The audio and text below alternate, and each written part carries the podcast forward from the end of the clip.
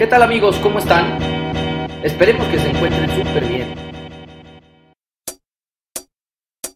Bienvenidos a un nuevo episodio de Espiritualidad y Sobriedad Show, el primer podcast que busca ayudarte a conseguir una vida útil y feliz, mostrándote que cualquier adicción u obsesión que tengas puede ser superada.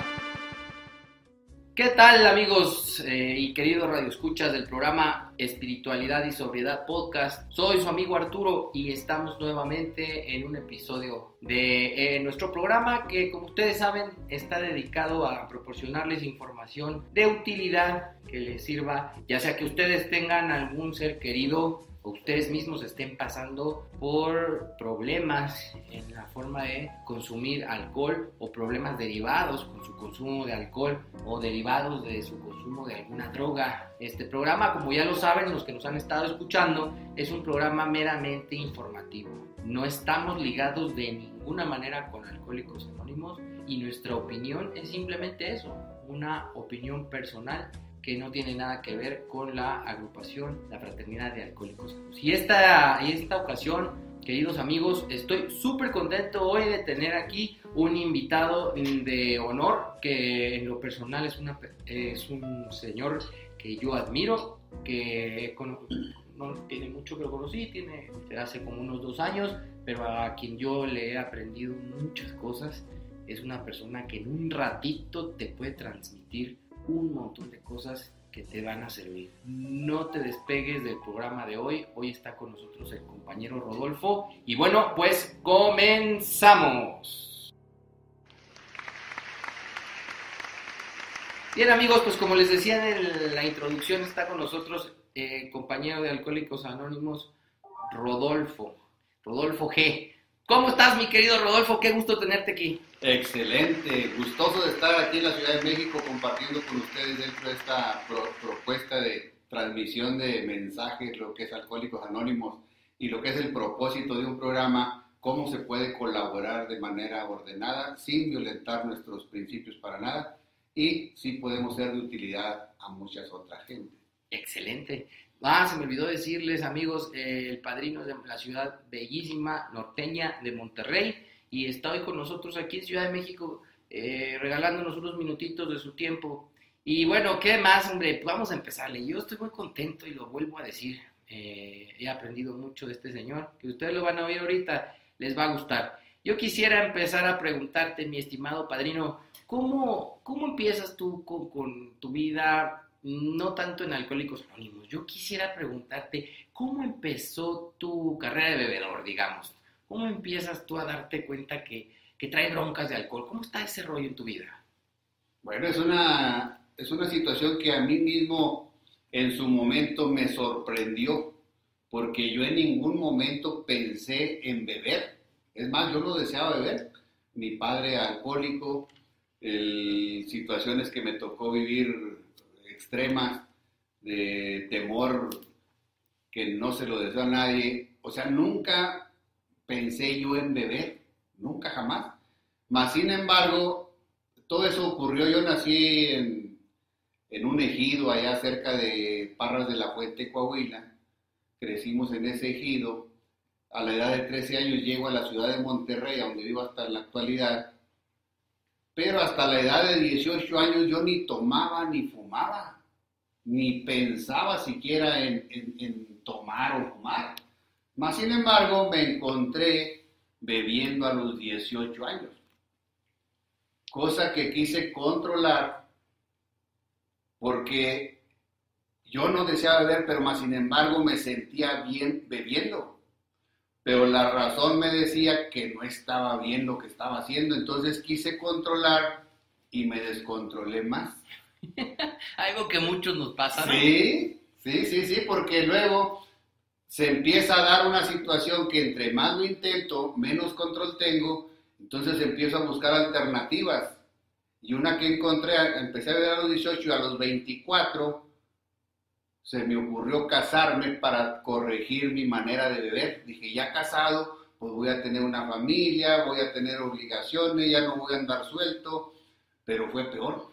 Aumentó el descontrol, aumentó el consumo de alcohol de una manera espantosa llegué a meterme en problemas que no me había metido nunca. Llegó el momento en que pensé que estaba loco. Entonces ya no le contaba a nadie los intentos que estaba haciendo por dejar de beber porque estaba totalmente desconcertado yo. ¿Por qué? Si hacía una promesa, ¿por qué no la podía cumplir si había sinceridad en la promesa? El, hablarle a mi esposa, voy para la casa, ya voy a llegar, y llegar al día siguiente. Decía, ¿por qué si yo venía para acá, por qué llego hasta otro día? Todo eso me sorprendía y en todo estaba involucrado el alcohol. A la edad de 27 años, a la edad de 26 recibí el mensaje de Alcohólicos Anónimos y a los 27 llegué al, por primera vez y única vez Alcohólicos Anónimos.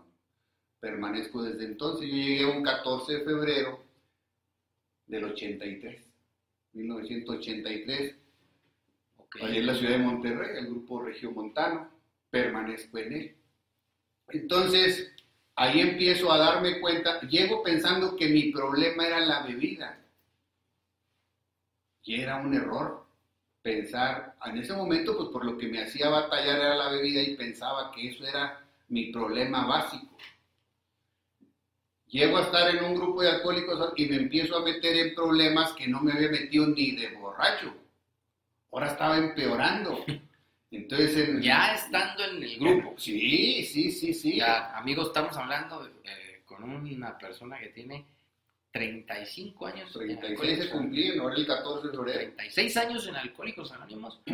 es muy interesante lo que nos va a decir. Entonces, padrino, te empiezas a meter en broncas ya estando seco, sin tomar, pues. Sí, porque aquí hay, hay, un, hay un punto que a mí me gusta compartir, que una cosa es estar en un grupo como estaba yo en ese momento, y otra cosa era estar en un programa de Alcohólicos Anónimos y como parte de ese programa asistir a un grupo.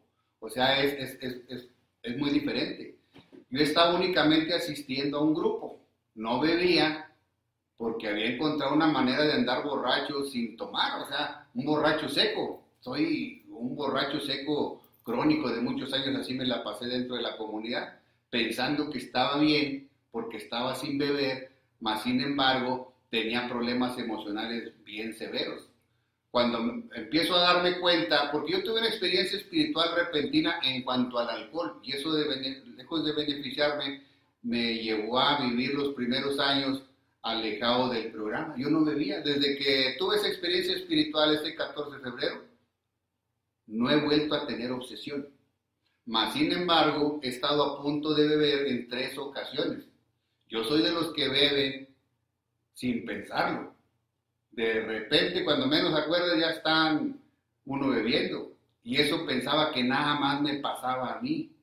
Decía, no, no, no, es que no hay nadie que tome de esa manera. Cuando estuve en alcohólico y que me empiezo a dar cuenta que había gente igual que yo, que no todos les había pasado, pero que había gente que le, le ocurría lo mismo que yo, que de estar completamente tranquilo o estar en una cena de Navidad y salirme de la cena de Navidad con la familia, irme para otra parte, no era nada agradable que me ocurriera y luego reaccionar, oye, ¿qué ando haciendo acá? O al día siguiente. Entonces, todo eso ocurría, pero no me daba cuenta. Cuando empiezo a, a meterme en demasiados problemas, ya sin beber, entonces empiezo a tratar de encontrar qué era lo que estaba ocurriendo. Mi padrino, quien me había traído a Alcohólicos Anónimos, andaba borracho, un hermano mío. Él en septiembre cumplió, septiembre pasado cumplió un año de haber fallecido de cirrosis. O sea, el hermano con el que crecí, una familia de 11 hermanos, ese hermano fuimos uña y mugre siempre que anduvimos juntos. Entonces, él recayó yo fui el último que trajo a la comunidad. Él recae y recaen todos mis otros hermanos. Mis cuñados que había traído también recayeron y al último quedé nada más yo. Bueno, él, ya, él ya falleció producto del alcoholismo y yo aquí ando todavía. Pero retomando el punto, dice, ¿qué era lo que estaba pasando conmigo? O sea, que algo que desconocía, que el beber no es más de que un síntoma más de un problema más profundo. Obviamente que me, me gusta mucho un, un ejemplo que ponen respecto a lo que es un síntoma. Y eso lo, lo aprendí de un, de un, de un alcohólico también que me regalaba esa experiencia y, se acomoda perfectamente con la mía. El, el entender que un síntoma es una manifestación de un problema mucho más profundo. Pero los alcohólicos tenemos esa tendencia a querer minimizar las problemáticas que estamos viviendo, como que no pasa nada, como que yo me encargo, que es, es lo más común, toda la gente le pasa, y entonces yo todo eso lo viví. Pero cuando inevitablemente la realidad me alcanza, ya estando dentro de un grupo, empiezo a darme cuenta que efectivamente tengo problemas de los cuales tengo que ocuparme. El, ser un individuo temeroso, yo llego a la comunidad y pasa más de un año en que yo aborde tribuna por primera vez, que pueda hablar. Yo no podía hablar en una tribuna o en público. No, no, no, para nada.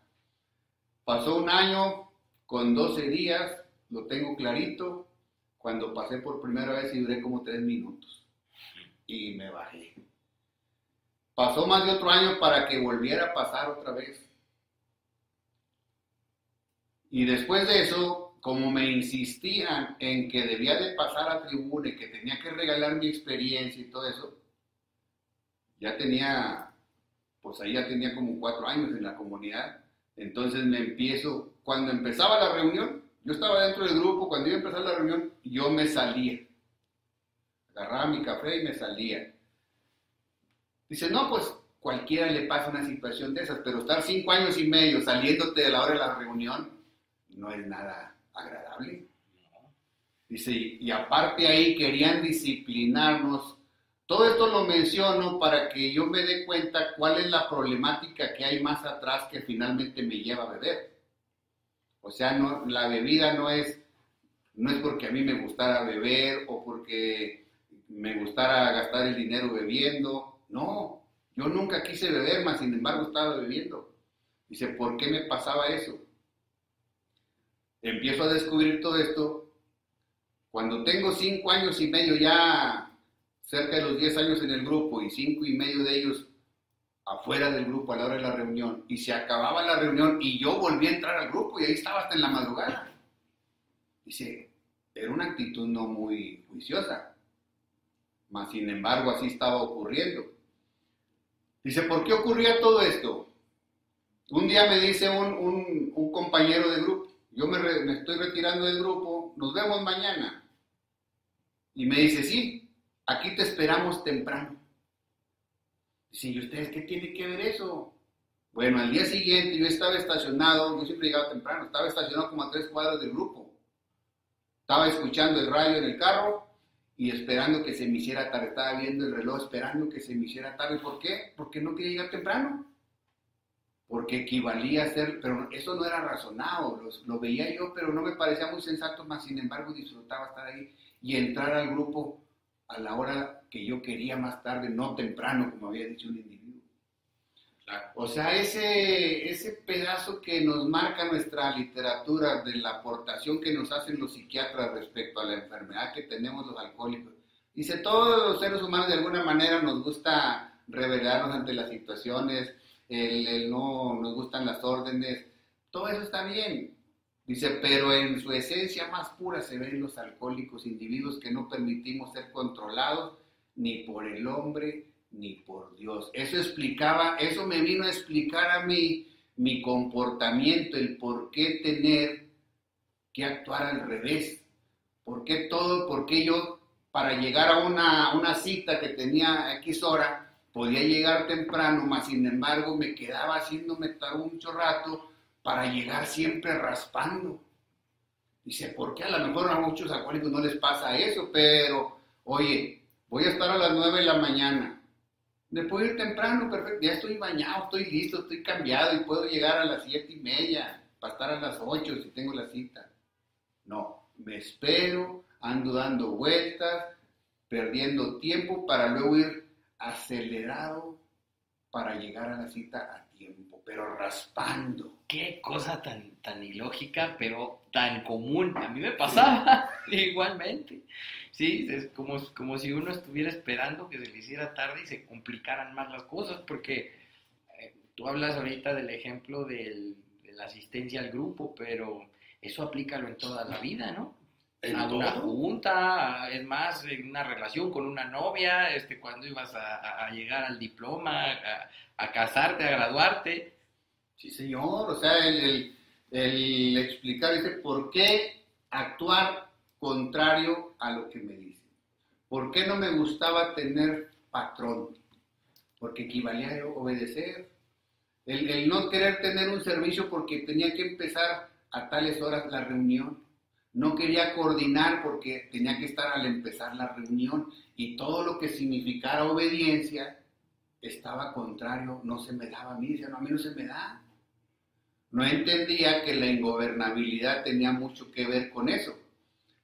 Ahí es donde empiezo a darme cuenta que mi problema iba más allá, que el beber era para aplacar esa ansiedad que causa el ser de esa manera. Entonces empiezo a, a darme cuenta que, que podía haber una solución.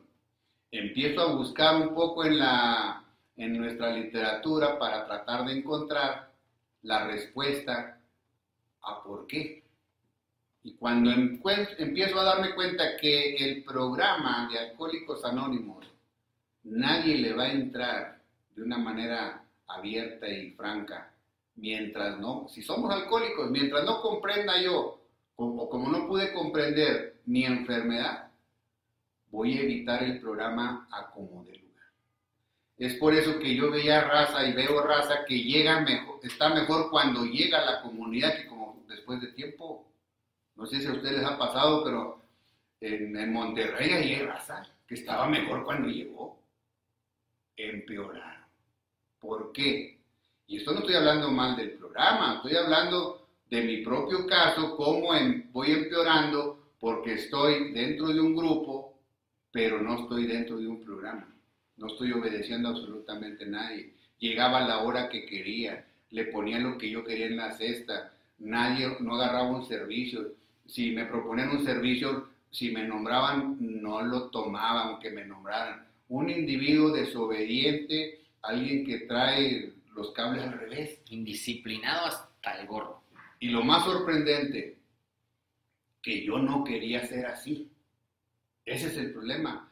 Yo recuerdo que, que el dejar de beber se me hacía tan difícil que un día que mi mamá se enfermó, le dio, esta es un- una muestra de cómo el temor tiene que ver con el beber en el caso mío. Mi mamá se le da un derrame cerebral. Yo todavía vivía en aquel tiempo. Entonces me dicen, está muy mala tu mamá. Se la llevaron a un, a un hospital allá en Monterrey y ahí alcanzo yo a, a llegar a ese hospital, pero llegué, pero sentía que me, se- me moría. Parecía que el, derrame era yo. El caso es de que llego y nos junta el, el médico y dice, están todos los hermanos, sí, ya estamos todos y aquí está mi papá también. Bueno, dijo, es mi deber decirles que la señora viene muy mala y lo más probable es que va a fallecer. Cuando oí yo eso, sentí que me helaba completo. Salí del hospital ese, había un, restaurante enfrente de ese hospital y recuerdo que sin tener formación religiosa ni nada por el estilo, yo le dije a Dios, ¿verdad? Me dirigí a un Dios. Después entendía, por ejemplo, cuando vi W le dicen, ahora sí te vas a ir a la guerra, ¿verdad? En la catedral de Vinci, dice, dice, por un momento necesité a Dios y vino. Yo necesité a Dios ese día, sin saber de Dios, más de que lo que había oído. Ese día le dije, Señor, si salvas a mi mamá, yo te prometo seis meses no tomar nada de alcohol. Como que fuera un regalón, así un sacrificio enorme. Sí, para él sobre todo, ¿no? una cosa muy valiosa. Pero al momento que lo hice, como que me tranquilicé, ¿verdad? Pasaron dos, tres días y nos dice el médico, fíjate que le tengo una, una noticia buena y una mala. Vamos a operar su mamá y la va a librar, creo yo que la va a librar. Pero, como hay que abrir el cráneo, dice, entonces le va a funcionar nada más la mitad ya sea hacia un lado, hacia otro, o hacia arriba o hacia abajo, no sabemos. Dijo, pero para que sepan, nomás va a funcionar la mitad. Ya me había tranquilizado cuando había hecho la promesa, pero ahora me tranquilicé un poco más porque ya me estaban diciendo que no se iba a morir. Entonces fui otra vez al restaurante y le digo, Señor, gracias porque vas a salvar a mi mamá. Pero yo te, fíjese cómo baja el miedo porque ya no se va a morir. Le dije, pero yo te había prometido seis meses si se salvaba completa. Entonces, creo que lo más justo, y tú eres justo, entonces lo vamos a dejar en tres meses. Claro. Entonces, fíjese lo, insensato del razonamiento. Cómo estaba el temor con la bebida, cómo funcionaba en mí. Dice, entonces pasan, la operan, dice, ahora sí, nada más falta hacer la prueba, que salga de cuidados intensivos para hacerle la prueba, a ver qué parte es la que no funciona. Entra mi papá a la prueba con el médico a la hora que le dijeron y dice, funcionó todo pues todo el mundo alegre. Inmediatamente nos abrazamos, fui igual otra vez al, al, al, restaurante a darle gracias a Dios y a ofrecerle una disculpa por andarle ofreciendo cosas como dejar de beber. Le dije, la primera oportunidad que tenga, voy a ir hasta San Juan de los Lagos. Cuando tenga chance, voy a ir hasta San Juan de los Lagos a llevarte una veladora. Ahorita por lo pronto voy a festejar que has salvado a mi mamá. Y volví a tomar ese mismo día, fíjate, nomás desapareció el temor de que iba a fallecer mi mamá, en la medida que fue desapareciendo ese temor, fueron arrimándose la necesidad de tomar. O sea, los temores básicos estaban ahí todavía guardados, únicamente el temor que ya no era temor, era el miedo de, que estaba viendo que se estaba muriendo eh, mi mamá. Entonces ahí pude ver la graduación, cómo se iba disminuyendo la intensidad. Y ahí me sirvió con la explicación de gente que entiende de esto, que tenía que diferenciar lo que era el miedo y lo que era el temor. Que el miedo era algo natural, a algo real, y que el temor mío era imaginario, que todo el temor siempre iba a ser imaginario y ese no tenía proporción. Le podía dar la dimensión que quisiera y iba a terminar bebiendo siempre que estuviera en situaciones de esas. Y que todo lo que traía guardado, pues se traduce en temor. Fíjate lo, que estamos viendo y todo lo que estamos aprendiendo este, en este episodio, padrino. Ahí me, me reflejo, yo bueno, siempre lo digo, me reflejo porque pues la verdad es que sí, y, sobre todo, pero esta explicación que nos das, esta gran diferencia, em, es muy valiosa porque yo he visto que hay mucha confusión al respecto del miedo y el temor. Y ahorita ya no lo dejaste bien claro. Este, bueno, pues está interesantísima la historia. ¿Qué pasó después con eso?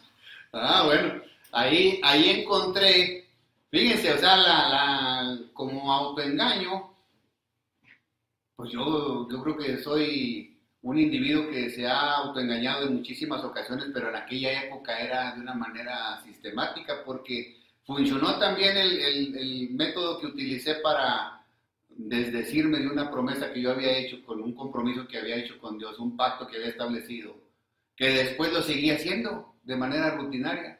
Y empecé a sugerirle a los demás borrachos, no hombre, cuando estés en un problema nomás pídele a Dios, ofrécele algo, y, Él es bueno, para eso está, para ayudarnos, y el día que no te ayuda, nomás le cambias, o sea, ofrécele un sacrificio bueno, y empecé, fíjense la locura, empezó a aumentar en mí, que empecé a idear que iba a escribir un libro. Y esto quienes me conocen de entonces, pues saben que era el libro que iba a escribir yo. Ya, me, ya tenía el título. El, título se iba a llamar, el libro se iba a llamar El hombre que logró engañar a Dios.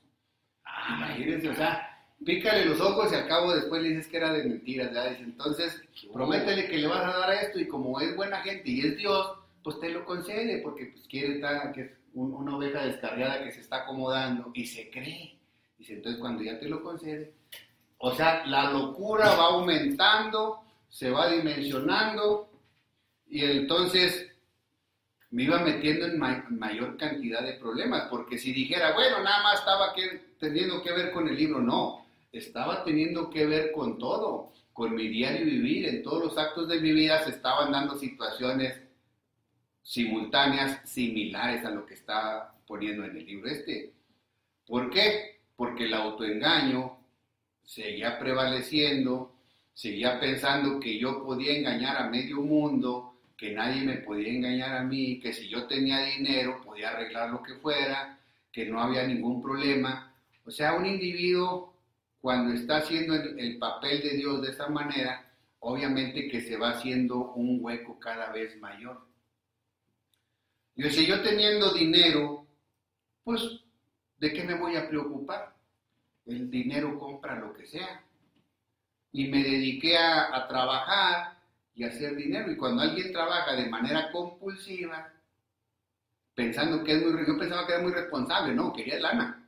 Dijeron, no, ya que no te paguen, dices que eres muy responsable, que le das espíritu de servicio a tu trabajo, porque ya no iba ni al rubro, porque estaba trabajando mucho. Ajá, Entonces, ya he oído yo esa sí. del otro lado. y yo me lo creía. Yo pensaba que era muy responsable. No, es que aquí me hicieron responsable en Alcohólico Anónimo.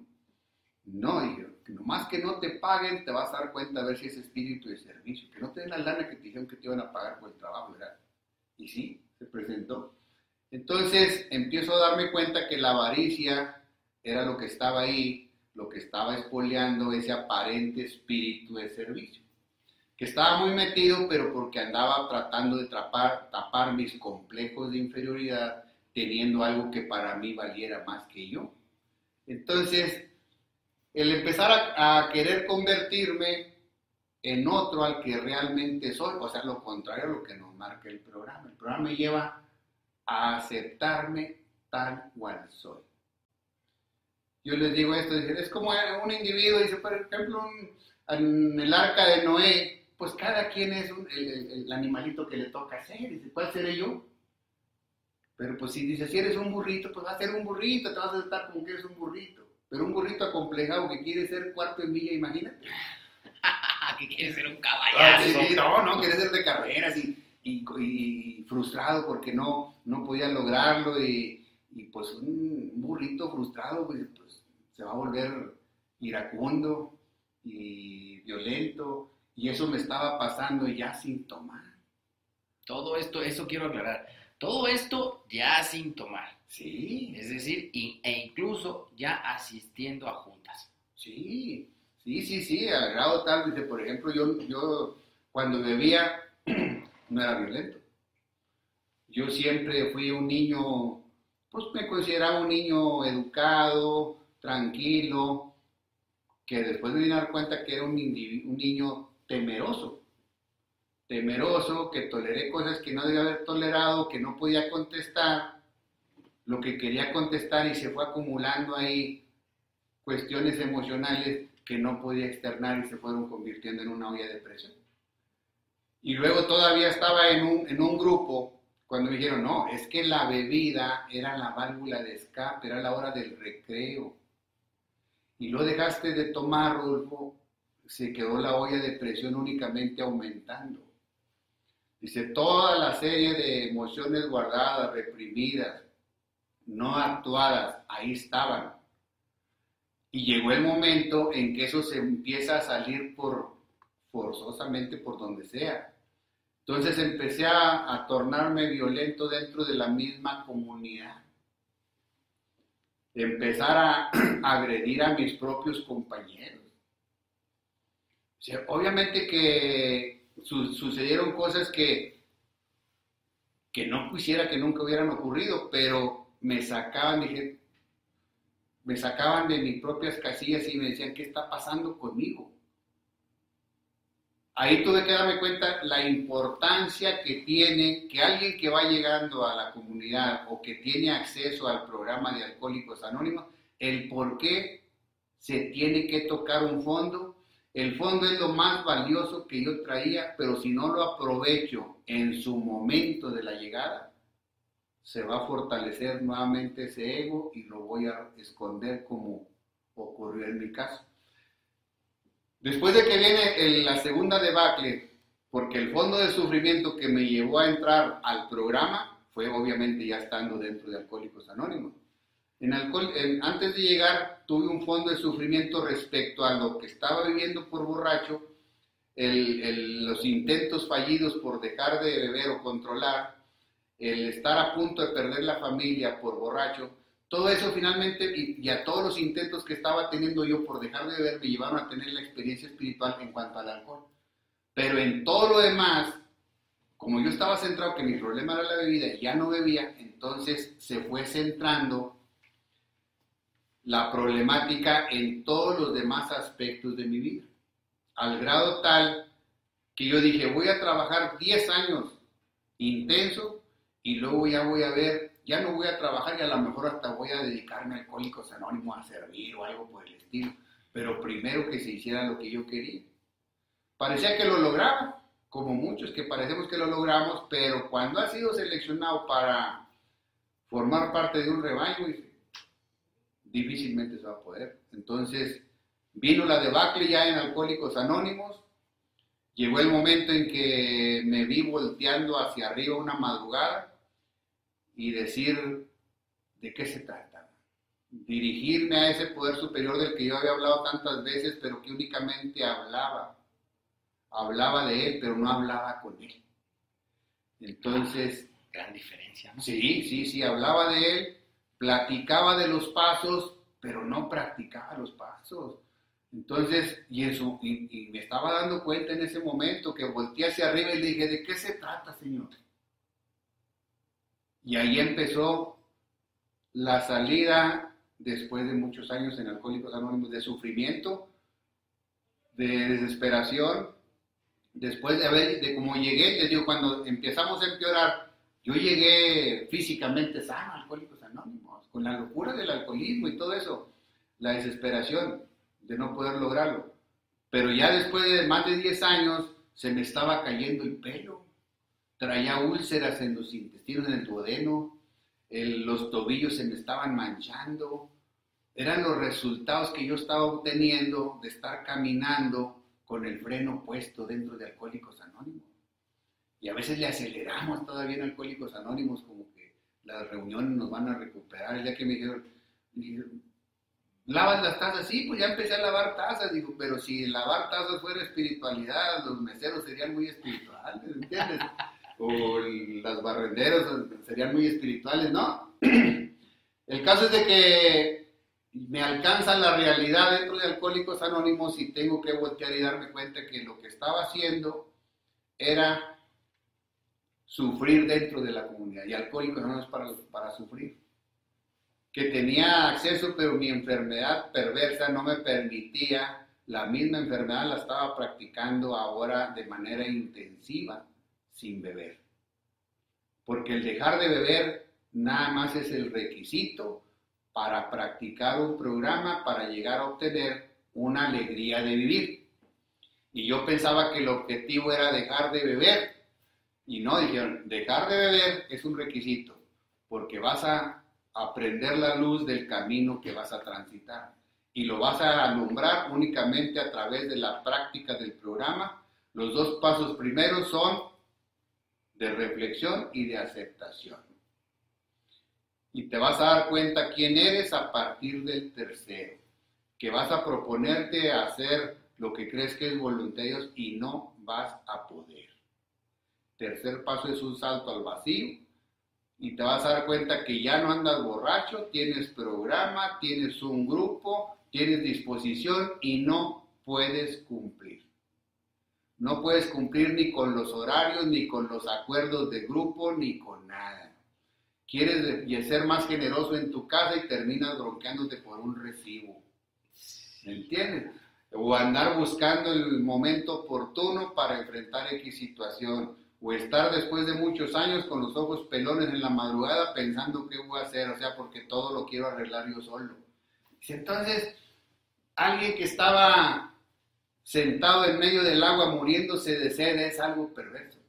Fíjate que nos estás dando gran, gran información porque a lo mejor hay compañeros o alcohólicos o adictos que ya se encuentran eh, acudiendo, asistiendo a reuniones de alcohólicos anónimos, son parte ya de algún grupo y no se explican, ¿no? No se explican lo que, lo que, lo que les está pasando, porque sí se sufre. Yo, yo recuerdo en, en mi propia historia eh, sufrir de mucho insomnio, ahorita que lo estabas comentando, los ojos pelones a medianoche, era algo común para mí, y no fue de dos, tres semanas, ¿eh? yo creo que tuve un insomnio crónico de meses y tú sabes que el insomnio es una de las cosas que más te, más te afecta en todos los sentidos porque no rindes. Y yo tampoco, de alguna manera, no estaba consciente de lo que me estaba sucediendo. Yo también me preguntaba, pues, ¿qué me está pasando si ya no bebo?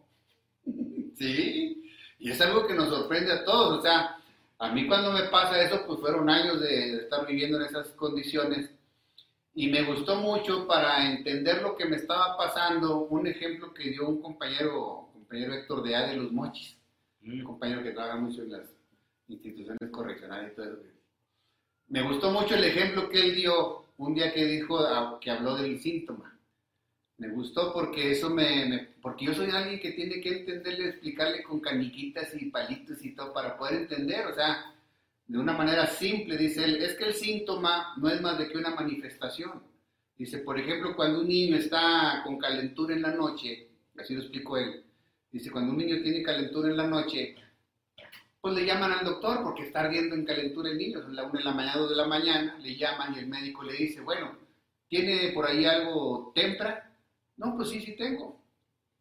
Digo, bueno, dele tres gotitas y me lo trae mañana y le da tres gotitas y el niño se queda dormido, se le quitó la calentura, todo bien, ya amaneció muy bien y dice la esposa, oye viejo, hay que llevar el niño, el doctor que lleváramos y, el, el, borracho, síntoma, dice, no, ya se le quitó, el médico nomás nos quiere sacar dinero, ya nos dio la solución, ¿para qué lo llevas? Ya se compuso, pero en la noche el huerco está otra vez con calentura. Pero él dice, pero ya tenemos la respuesta, dale tres gotas. Es como el borracho cuando llega por primera vez, dice, métete a las juntas, métete a la junta, con eso vas a calmar el síntoma. Y ahí está todos los días, grite y grite lo que le pasaba. Dice, y nada más va a ir vaciar la basura que junta en el día, o se le acumula, o se acuerda. Y va y lo vacía, va y lo vacía. Está corrigiendo, está atendiendo los síntomas. Dice, entonces, cuando el niño finalmente dice, oye, no se compone, pues no se le calmaron con las tres gotitas, dale seis. Vete a dos juntas, haz de cuenta. Y ya no, si no completaste con una, vete a dos juntas. Claro. Y al rápido se la pasa el pelado todo el día en las juntas. O el niño va a dar al hospital le dice el médico, es que yo le dije, dele tres gotitas y me lo trae. Pero usted tiene un problema, no puede obedecer las instrucciones.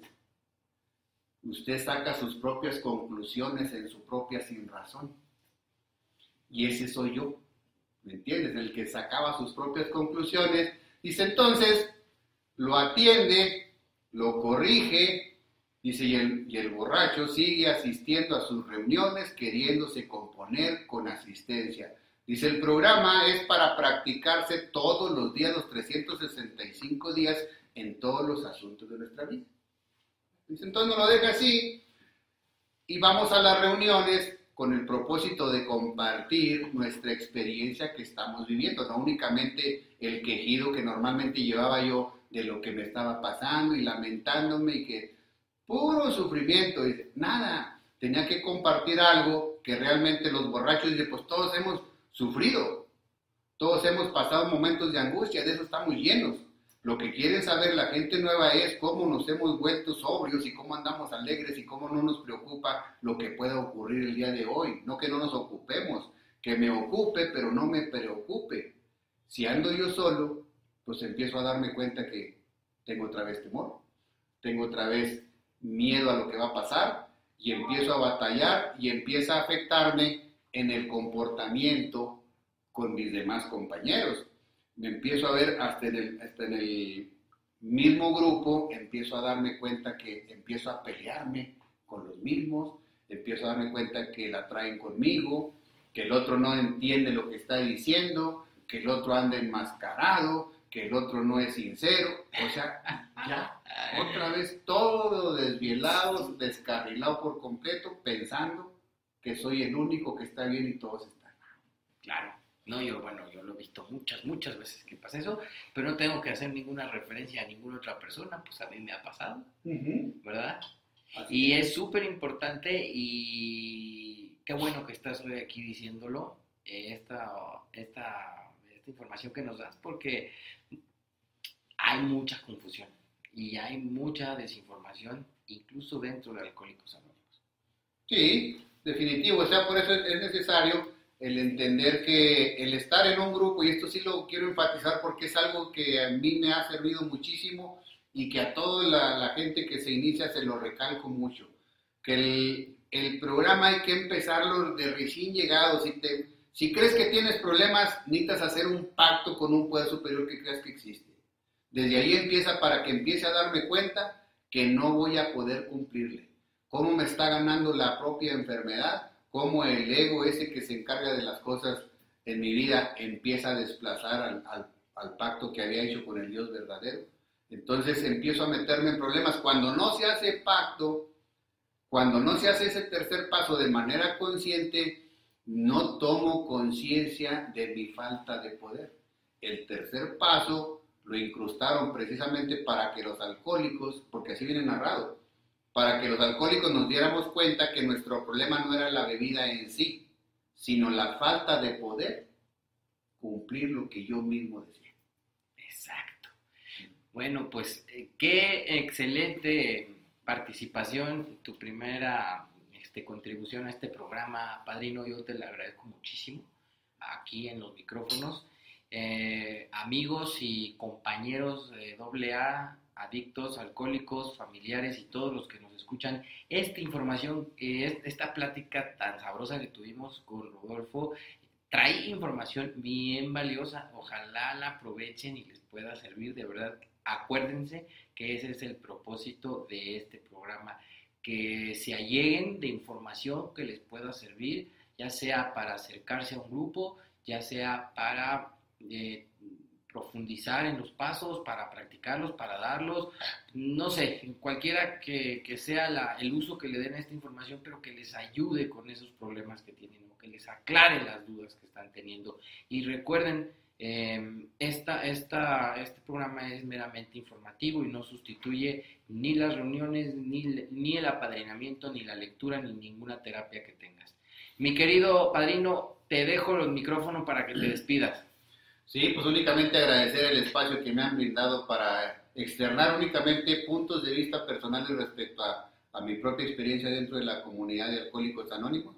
Son puntos de vista personales, no necesariamente lo que mismo Alcohólicos Anónimos sugiere. Únicamente comparto lo que he vivido dentro de la comunidad y cómo he vivido mi proceso dentro del programa, del proceso de los 12 pasos que brindan esta oportunidad de vida, que realmente es una maravilla de programa pero yo soy una persona problemática que mi enfermedad lo amerita y los pasos están destinados para que le funcionen a cualquier alcohólico, a cualquiera, siempre que no cierre su mente a todos los principios espirituales. Excelente, gracias. Amigos, pues un placer tenerlos otra vez aquí escuchándonos. La verdad que a mí me encantó este programa y me deja reflexionando sobre muchas cosas este programa creo que de la gente que, a la que más le sirve pues es a mí. Estoy aprendiendo yo de todos lados y lo estoy haciendo, le estoy haciendo este programa con mucho cariño, con mucha buena voluntad para que ustedes les sirva. Recuerden escribirme todos los comentarios que ustedes tengan, quejas, eh, observaciones, ya saben, alguna que otra mentada. Lo que ustedes quieran escribirme, yo lo voy a leer y con mucho gusto, si puedo, les voy a responder. Recuerden, la dirección del correo electrónico es espiritualidad y sobriedad y ahí les ven inglés espiritualidad y sobriedad para que nos escriban como siempre es un placer haber hecho este programa y ojalá te sirva Cuídate mucho, que Dios te bendiga. Bye. Recuerda darle manita arriba y compartirlo. Alguien podría necesitar. Por favor, no dejes de suscribirte a nuestro canal. Si te has quedado con ganas de más, te invitamos a seguirnos en todas nuestras redes sociales. ¡Chao, amigos!